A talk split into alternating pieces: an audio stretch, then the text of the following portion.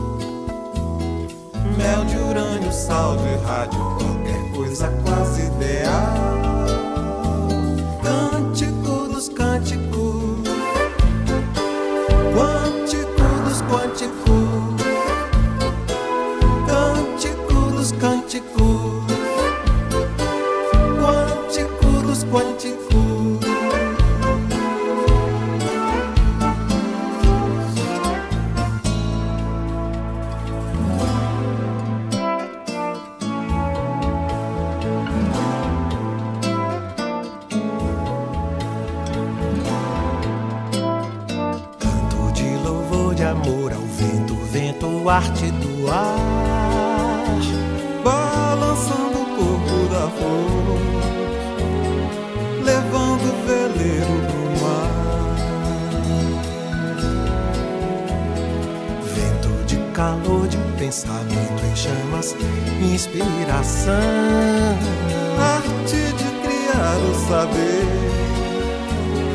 arte descoberta, invenção. Teoria em grego quer dizer o ser em contemplação.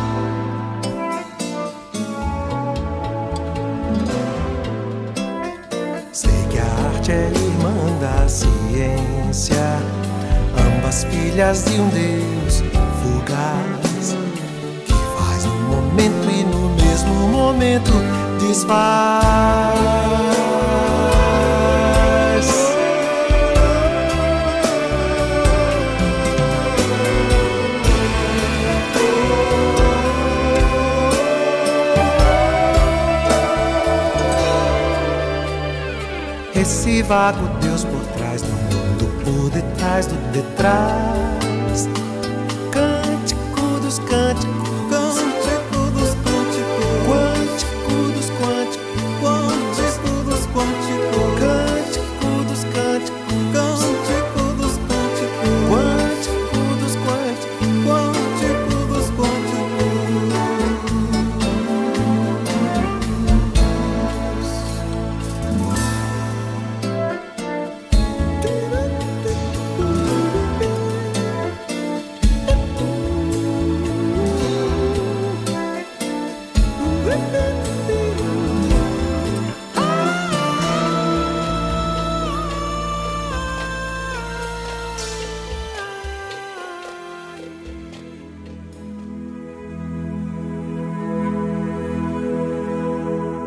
Bom, chegou a vez de lermos este que é meu salmo, um dos meus salmos preferidos, salmo de número 8.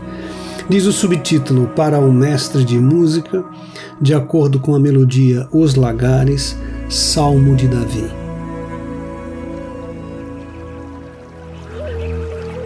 Senhor, Senhor nosso, como é majestoso o teu nome em toda a terra. Tu, cuja glória é cantada nos céus, dos lábios das crianças e dos recém-nascidos, firmaste o teu nome como fortaleza, por causa dos teus adversários, para silenciar o inimigo que busca vingança.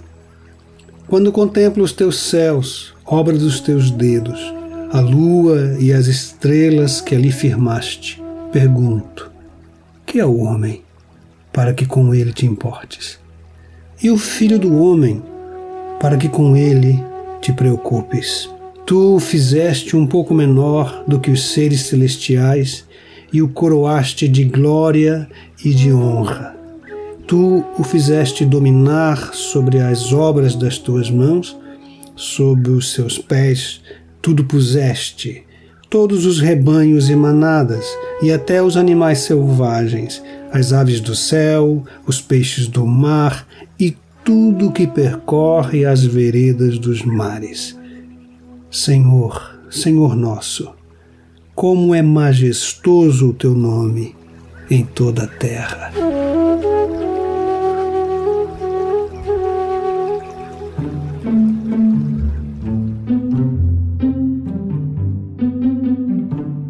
O salmo tem esse sobrescrito, né? Os lagares, a melodia Os lagares. Ah, bom, o que são lagares? E que, e que melodia seria essa, essa melodia dos lagares? Bom, essa é melodia que se perdeu no tempo, na verdade. né? Embora a gente possa imaginar uma música marcada pelo compasso dos pés amassando a uva, pisando o mosto, porque lagares é o lugar onde se faz o vinho, onde se, onde se, onde se, se, se coloca ali a uva e se pisa a, a, a uva, né? Então essa é uma canção de trabalho, né? Essa que seria, né? Você tenta imaginar, né?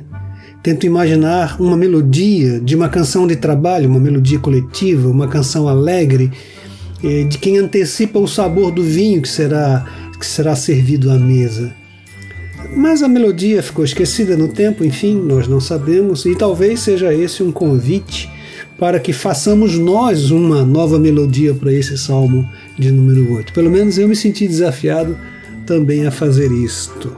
O salmo começa e termina com esta chamada né, forte: Senhor, Senhor nosso, como é majestoso o teu nome em toda a terra. Senhor, Senhor nosso, como é magnífico o teu nome em toda a terra. Então o salmo ele está colocado entre estes entre esses dois anúncios, digamos assim. Ele começa com esse anúncio e ele fecha no final com esse anúncio, né, sobre a grandiosidade de Deus, que, que o Senhor é majestoso e, e, e o nome dele é majestoso em toda a terra.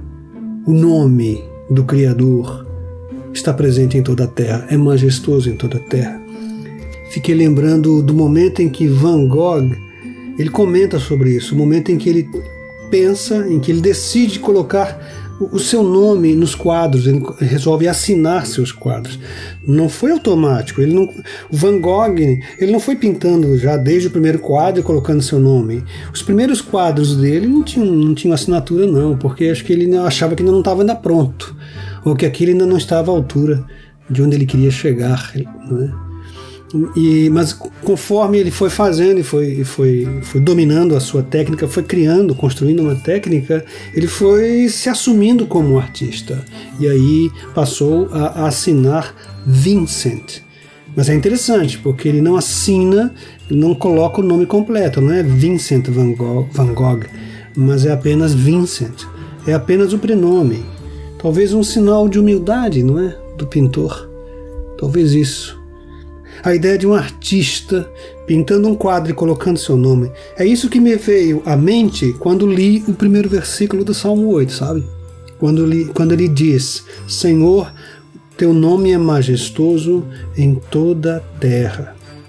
Tu cuja glória é cantada nos céus. Então ele passa a contemplar toda a terra e perceber nela a assinatura, a presença, o sinal de um majestoso Criador.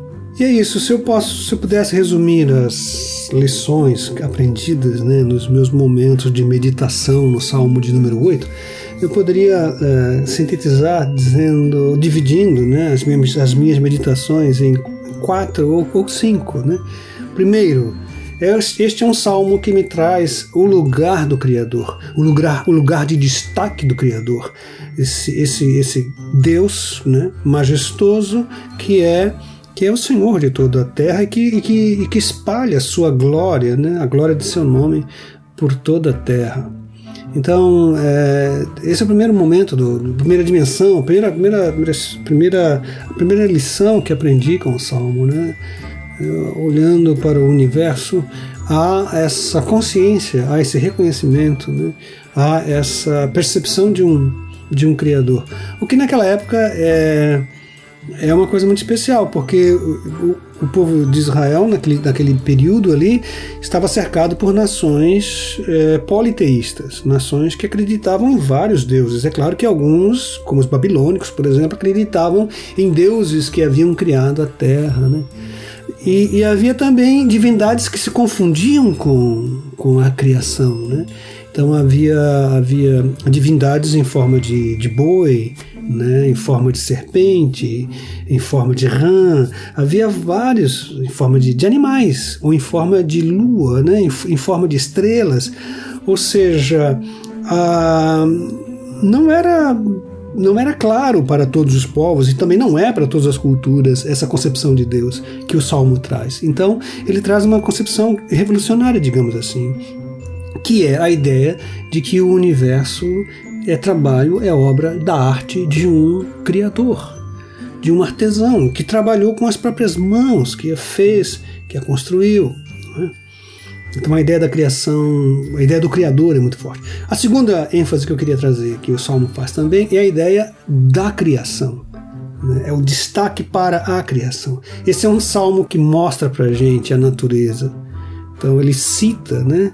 Ele cita uh, no versículo 3: Quando contemplo os céus, obra dos teus dedos, a lua e as estrelas que ali firmaste. Fique imaginando o rei Davi ainda quando era jovem, cuidando do rebanho de ovelhas ao relento, à noite, olhando aquele céu estrelado, naquele mundo onde ainda não havia luz elétrica, portanto o céu era cheio de estrelas vivas e fortes. Né? É, fica imaginando ele naquelas regiões, beirando já os desertos, né? porque os, aquela região da Palestina olhando e contemplando e sendo impactado pelo brilho da lua, pelo brilho das estrelas, é, pela glória do firmamento. Né? Então esse é um salmo que traz esses esses astros. E é curioso, né, que ele fala que é, a lua e as estrelas, né, que firmaste, fala que os céus são obra dos dedos de Deus. Não, não, não diz que o céu é obra da mão de Deus, mas é obra dos dedos de Deus. O que, o que destaca, o que sugere né, uma certa delicadeza, um, uma coisa mínima, né, o trabalho com os dedos. Né? O trabalho da criação divina não é um trabalho feito grosseiramente, é um trabalho delicado, um trabalho de artesão, que envolve a habilidade dos dedos. Essa é, metaforicamente, é claro, poeticamente, né? Essa é a ideia de que o mundo foi criado com capricho, com carinho, o carinho de um Deus sensível e, e muito, e muito é, criativo. Essa é a palavra. Um Deus sensível e muito criativo. E Davi, certamente olhando para o céu, impactado pelo mistério, aqui se pergunta: tá, e que é o homem diante disso tudo? Que importância tem o ser humano? Quem somos nós diante de um universo, de um universo tão grande, tão vasto. Esse Davi, já adulto, é claro, já consciente, tendo aprendido tantas coisas sobre o mundo, percebendo que a cada dia que passa, quanto mais ele conhece, quanto mais ele sabe, mais amplo é o universo, mais menor ou, ou mais insignificante representa ser o ser humano. Agora você imagina nós, hoje, diante do nosso conhecimento do universo. Né? Um conhecimento que apenas faz crescer ainda mais o nosso maravilhamento. O mistério do tempo e do espaço, né? a expansão dos elementos, as galáxias se afastando cada vez mais umas das outras. Ah, a ideia da luz, a velocidade da luz, a, a, a, mistura entre, entre, entre tempo e espaço, esse complexo, essa complexa relação entre tempo e espaço que Einstein explorou, ou que a física quântica nos trouxe, né? essa ideia, essa ideia da, da matéria, né? a consistência ou, ou não, né? a porosidade é, da matéria. O fato é que quanto mais estudamos é, o universo, mais nos impressionamos com a sua vastidão, com a sua imensidade, com o seu tamanho gigantesco. E diante desse tamanho gigantesco, vamos nos sentindo cada vez mais solitários, digamos assim, seres humanos cada vez menores, cada vez mais cada vez mais conscientes da nossa condição precária de um planeta pequeno e um planeta incomum, um planeta assustadoramente raro que é o planeta Terra, né? Enfim, olhando para o universo, vamos sentindo o impacto é, que dessa grandiosidade do universo. E é claro, acabamos question nos questionando a respeito da, do nosso lugar, né? do lugar da criação. E esse é o terceiro ponto, né? Do lugar da humanidade. Onde que estamos nós? Quem somos nós? Nossa pequenez, nossa pequenez humana. Agora, o Salmo vai contrastar essa pequenez com a grandiosidade do ser humano. porque ele diz assim: que é o homem para que dele te lembres, para que te importes com ele. Mas o salmo continua no versículo 5: Tu o fizeste um pouco menor do que os seres celestiais, um pouco menor do que os seres celestiais. Tu o coroaste de glória, o coroaste de honra e o fizeste dominar sobre todas as obras das tuas mãos. Sob seus pés puseste os animais. Então o salmo vai citando os animais nominalmente, né? Vai falar dos rebanhos, das manadas, dos animais selvagens, das aves do céu, dos peixes do mar. Então ele vai fazer um passeio pelo planeta Terra e vai mostrar como o ser humano é importante no, nesse contexto da, da Terra. Então ele vai mostrar essa grandiosidade do ser humano. A questão toda é que uh, se olharmos atentamente, né, se olharmos uh, criticamente para a história humana, vamos ver que esse domínio do homem sobre todas as coisas tem sido imperfeito, imperfeitíssimo, porque no ato de dominar todas as coisas, o ser humano tende a destruir todas as coisas. Então, aquelas coisas das quais deveríamos conquistar no sentido de cuidar e de preservar, nós acabamos por destruir. Quantos animais foram exterminados, quantos peixes, quantas aves do céu foram exterminados, aniquilados por conta da, da ação humana, da interferência humana. Então, eu acho que esse salmo precisa, demanda da gente né, uma certa reflexão sobre, é, sobre a pessoa de Cristo, na verdade, porque se alguém cumpre esse papel é Cristo, porque nós, a humanidade em geral, foi incompetente em relação a, a, ao cuidado com a, a natureza. Mas essa é a leitura que a gente vê, por exemplo, é, o apóstolo Paulo fazendo em 1 Coríntios 15, a gente vê em Hebreus capítulo 2 essa, é, essa referência a Cristo como sendo o Filho do Homem. No sentido de que a humanidade em geral não dá conta honestamente desse papel. Né? Nós ainda somos seres é, é, incompetentes para lidar com as coisas criadas e, e de várias, várias maneiras, né? Mostramos essa incompetência é, de várias formas. Né? Uma delas é foi no, no passado adorando, né, coisas ou divinizando, né, divinizando a, a ídolos e entidades e instituições e pessoas e, e um processo de confusão né, que, que nos fez é, que nos fez olhar de modo distorcido para a natureza. E outra coisa ruim né, que ocorre é, é, é que a nossa arrogância, né, nossa sede de poder e de destruição é, também se tornou idolátrica. Né? O ser humano, a história da humanidade mostra isso, né? como o ser humano se julga ter o poder de Deus ou deseja ser né? Deus. Né? Tal qual na história da Torre de Babel, né? fazer uma grande cultura, uma grande torre, um, um grande edifício e poder alcançar os céus e dominar tudo e mostrar sua glória. E o Salmo ensina que, que a glória pertence a Deus, Ele é que é majestoso em toda a terra. Em Cristo se cumpre o Salmo 8 perfeitamente, no sentido de que ele reconcilia todas as coisas em si mesmo, ele reconcilia todo o universo em si mesmo, em sua pessoa, e o faz na cruz. O C.S. Lewis comenta o Salmo 8, eh, ele gosta muito desse salmo também. Ele diz assim: Esse poema curto e requintado é a simplicidade em pessoa uma expressão de assombro diante do homem e de seu lugar na natureza, e, portanto, diante do Deus que o constituiu, que a constituiu. Deus é maravilhoso como defensor, o juiz e como criador. Quando alguém olha para o céu e para todas as estrelas que constituem a obra de suas mãos, parece estranho que ele se interesse por coisas como o ser humano. Então, é, esse, esse, é um comentário do C.S. Lewis que mais adiante vai falar e vai, vai correlacionar esse salmo a Cristo. Vai dizer que Cristo, é, sim, Cristo subiu ao céu, ele que foi feito por um tempo menor do que os anjos, ele virá a se tornar o conquistador e o governante de todas as coisas, incluindo-se a morte e o patrono da morte, o diabo, ou seja, Cristo dominará todas as coisas. Então, o lugar do Criador, o lugar da criação, o lugar da humanidade, o lugar de Cristo. Mas eu pergunto, qual é o nosso lugar? Qual é a nossa atitude em relação às coisas que Deus criou, em relação a este universo? Né? Quando olho para, o mundo, o que vejo? Né?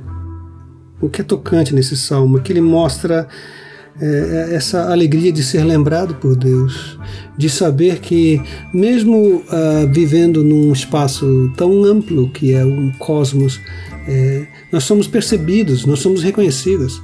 E mesmo sendo nós, seres humanos, uma vida tão ligeira, tão, tão uma fagulha, a, a história humana no contexto da da geologia, por exemplo, no contexto da astronomia. A história humana é uma faísca, e dentro dessa faísca, um fragmentozinho imperceptível é a nossa vida. Puxa, imaginar que Deus conhece-nos é um milagre, uma coisa assombrosa. Na verdade, é uma coisa é, espetacular. O geólogo e teólogo Teilhard de Chardin escreveu vários tratados sobre o universo, a natureza. Ele é um dos primeiros, eu creio, a, a tratar da questão da ecoteologia, vamos dizer assim, no, no século XX. Ele escreveu um poema que eu quero compartilhar com vocês algumas, algumas passagens. Quero ler um pedacinho do poema Hino à Matéria.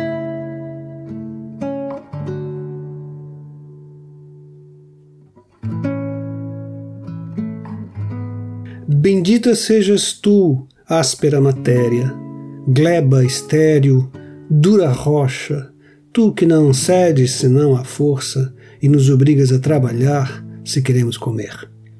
Bendita sejas tu, poderosa matéria, mar violento, indomável paixão, tu que nos devoras se não te prendemos. Bendita sejas poderosa matéria, evolução irresistível, realidade sempre nascente. Tu que, fazendo estalar a cada momento nossas molduras, nos obrigas a buscar cada vez mais longe a verdade. Benditas sejas, universal matéria, duração sem limites, éter sem margens, abismo triplo das estrelas, dos átomos, das gerações, tu que transbordando e dissolvendo nossas estreitas medidas, nos revelas as dimensões de Deus. Bendita sejas, impenetrável matéria, tu que estendida por todas as partes entre nossas almas e o mundo das essências, nos fazes consumir no desejo de atravessar o véu inconsútil dos fenômenos. Benditas sejas, mortal matéria, tu que dissociando-te um dia em nós nos introduzirás a força no coração mesmo do que és. Sem ti, matéria, sem teus ataques, sem teus arrancos, viveríamos inertes, estancados, pueris, ignorantes de nós mesmos e de Deus.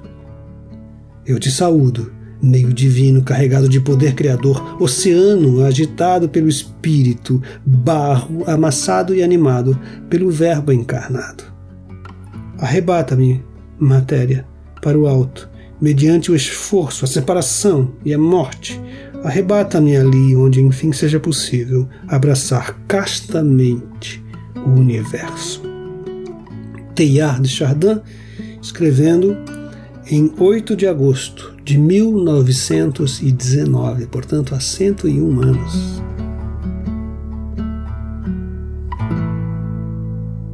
Muito bem, este salmo de número 8 me desafiou a escrever uma canção e eu confesso que foi um desafio e tanto, porque falar de natureza nestes tempos atuais é, é terrível para mim, é uma, é uma dor muito grande, porque vivemos numa época de crise de crises sem precedentes na história do planeta Terra. Né? O aquecimento global, a extinção dos animais, a poluição dos rios, é, a destruição das florestas, das matas. Dos, assim, é uma coisa, é uma coisa angustiante pensar na natureza hoje para mim. Né? Sempre, sempre fiz canções sobre a natureza e sempre para mim tive muita alegria de escrever canções falando dos rios, da beleza da natureza, que para mim é um prazer. Mas ver essa natureza gemendo, ver essa natureza sofrendo do jeito que está sofrendo hoje, me corta o coração, me dói profundamente. Então eu resolvi fazer uma, uma versão do Salmo 8, né, uma resposta ao Salmo 8, não uma versão, mas uma resposta ao Salmo 8, que, em, que, em que tento perguntar o que é o homem, né, o que é o homem diante da natureza, mas também perguntar o que temos feito diante da natureza, o que temos, de que modo temos tratado o mundo natural. Então vamos ouvir a canção que escrevi.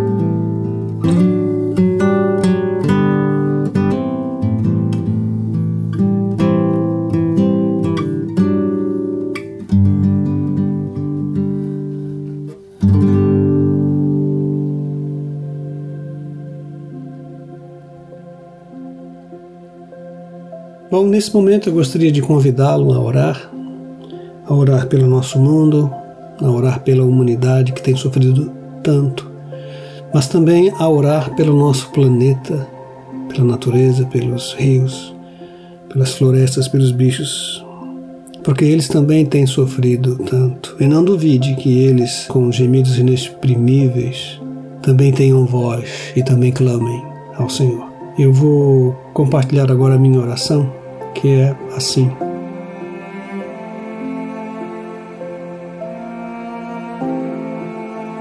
Ó tu, majestoso Criador de todas as coisas, artista que do nada fez tudo o que há pela força da tua palavra. Dá-nos consciência de que somos criaturas tuas, feitas com amor e arte, e que jamais nos esqueçamos de que nosso destino está ligado ao de todas as outras criaturas, colocadas sob nossos cuidados, e que reconheçamos também o Filho do Homem que veio habitar entre nós, Cristo Jesus, em nome de quem nós oramos. Amém.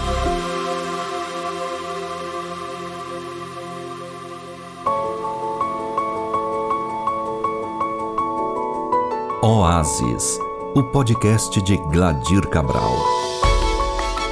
Contato e sugestões gladircabral.com.br IPB